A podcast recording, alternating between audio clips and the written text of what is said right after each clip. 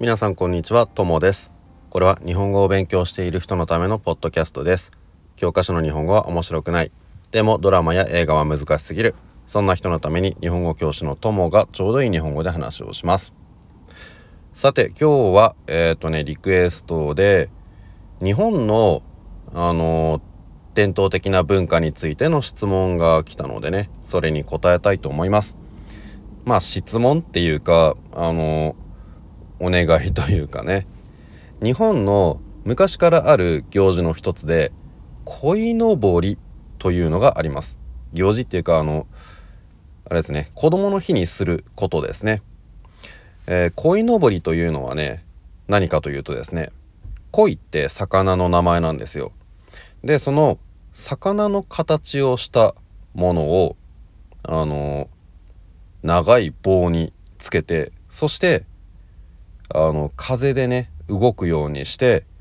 風が来るとその鯉が空を泳いでるように見せる。それがね鯉のぼりというものであの子供の日にそれを外に飾るというそういう日本の伝統的な文化があります。じゃあこの鯉のぼりというのはなぜやるのかっていうと昔からね子供はあのとても大切なものであの元気に強く育ってほしいというそういう親のあの気持ちがねずっとあったんですよ。で恋っていうのはこれはねえっ、ー、と中国の話かな？中国の昔の話で恋が滝を登っていくと滝っていうのはあの山の中にある高いところから水が落ちるところですね。その鯉が滝を登っていってそして一番上まで登ったら鯉が竜になった。竜っていうのはドラゴンですね。その竜になったという昔の話があるのでそれで鯉はもともと魚だけどあの最後にはとても大きくて強い竜になることができるという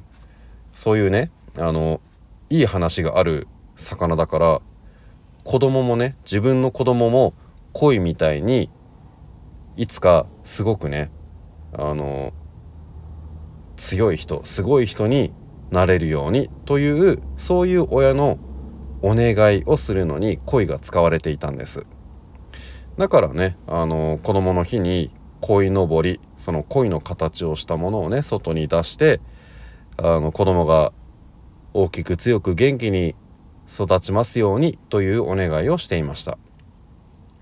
そしてそれだけじゃなくて子供の日にはねあの別のこともします。鯉のぼりは外に出すものなんですけど家の中に飾るものもあります。家の中に飾るものは兜です。えっ、とね兜っていうのは頭にかぶるものなんですけど帽子みたいにかぶるんですがこれは戦争の時昔の戦争ですね。その時に頭を守るものですね。今だったらヘルメットみたいなあの頭を守るそういうものが兜と言います。でえっ、ー、とねこのうちの中に飾るものは最近だとね多分兜が多いと思うんですけどでも兜っていうのは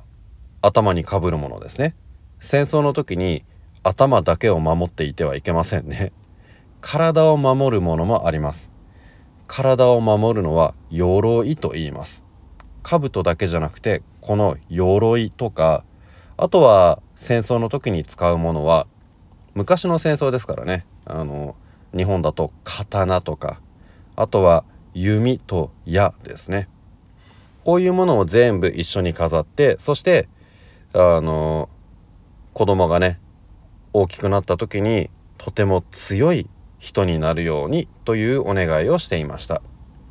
この兜とか鎧とかこういうのを5月人形と言います。5月人形ってまあ5月にね5月の子供の日にうちの中に飾るものだからだからまあ5月人形って言うんだと思うんですけど。でこの五月人形昔はねその人形ですからね。人の人の形であのちゃんと中の人も兜も鎧も全部飾ったりしてたんですが。でもね最近はあんまりねこれ全部飾る家って多くないんじゃないかなと思います。多分ですけどね。えっ、ー、と実はこの鯉のぼりと五月人形って昔からの日本の文化の一つなんですけど最近はやらないところも多くなってきました。まあなぜかというと場所がないからですね。鯉のぼりってとても大きいんですよ。外にその飾るんですけど一番大きいのだと多分2メートルとか3メートルとかねすごく大きいんです。大きいけどあの布で作ってあるからそんなに重くないので風が強い時にはあの鯉がね空を泳いでるように見えるんですけどただねそんな2メートルみたいな大きいものをうちの外に出すことがなかなかできないんですよ。なぜかというと最近は土地も高いからね特に東京とかそういう都会だと自分の家大きい広い庭がついている自分の家を持っている人ってとても少ないんですよ。みんなアパートとかマンションとかね。だからアパートのベランダとかあとは外に出た時の廊下とかそんなところに 廊下って言わないか通路だね みんなが歩く歩くところそこに大きい鯉のぼりを置いたら他の人のあの邪魔になってしまうのでだからね最近では大きい鯉のぼりは出さなくなりました。代わりに紙で作った小さい鯉のぼり10センチとか20センチくらいのねそのくらいの鯉のぼりをちょっと外に置いたりとかする人は多くなったと思います。あとは人形の方もそうですね。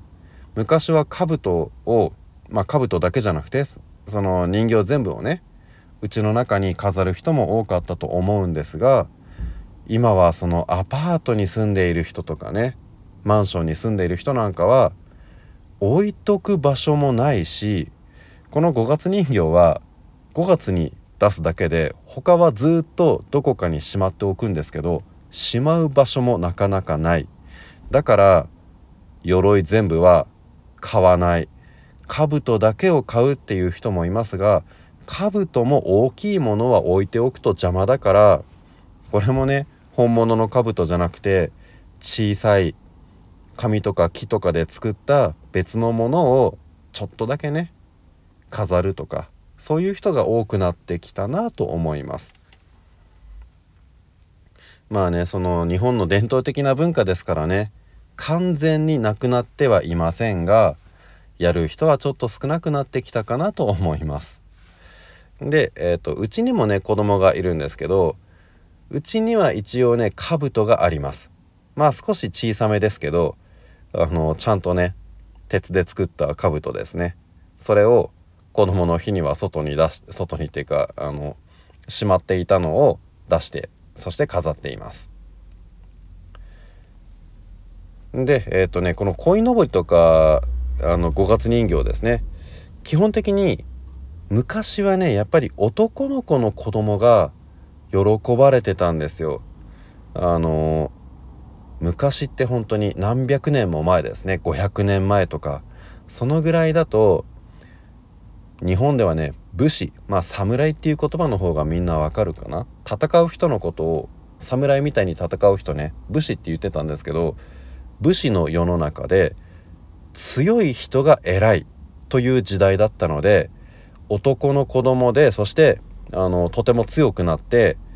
戦争でたくさん勝ってそして自分の土地とかね自分の国をどんどん大きくしていける人それがあの素晴らしい人だすごい人だと考えられていたので男の子の子供がすごく歓迎されてそしてその子供が強く元気に育つようにという願いを込めて五月人形兜とか鎧を飾っていましたね。で女の子はねあのまあ子供の日って今は男も女も関係なく子供のための日なんですけど昔はねやっぱりその男の子供のためで女の子は日本ではね別の女の子のための日があってそれはひな祭りという日ですね。3月にあるんですけどこっちは男は何もなくて女の子のあの子供の日でその日はねあのひな人形って言ってやっぱり人形を飾るんですよ。まあこれはあの3月だから5月の鯉のぼりとかあの5月人形とは別のイベントになります。まあやっぱりね今の時代はね男と女で分けるのは良くないって言ってその子供の日も男女関係なく男の子の子供も女の子の子供もみんな元気に育ってくださいっていうそういうお願いをするところが多くなってはきましたね。はいということで今日はねあの鯉のぼりと5月人形の話をしました。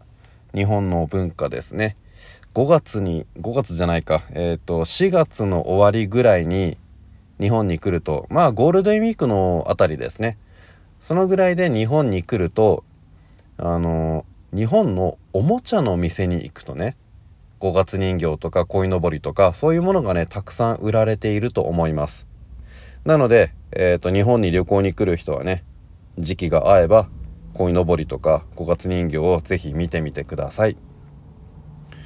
はいじゃあ、えーと、今日はこの辺で終わりにしたいと思いますがまたリクエストとかありましたらね是非皆さんも連絡をください。あとは PayPal のアカウントを載せておきますので、えーとこのポッドキャスト気に入ってくれた方いましたら寄付をしていただけると嬉しいです。それじゃあまた次のエピソードでお会いしましょう。さようなら。